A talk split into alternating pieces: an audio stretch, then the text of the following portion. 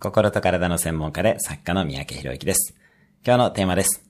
Voicy を平日毎日投稿した秘訣。 Voicy は審査があるので下手な投稿はできませんよね。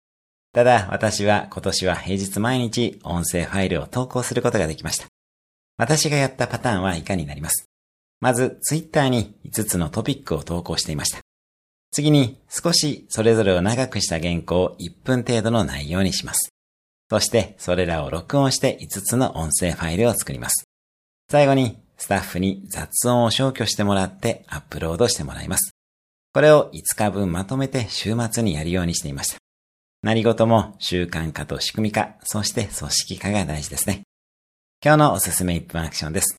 あなたが継続したい行動の仕組み化の作戦を考える。今日も素敵な一日を。毎日1分で人生は変わります。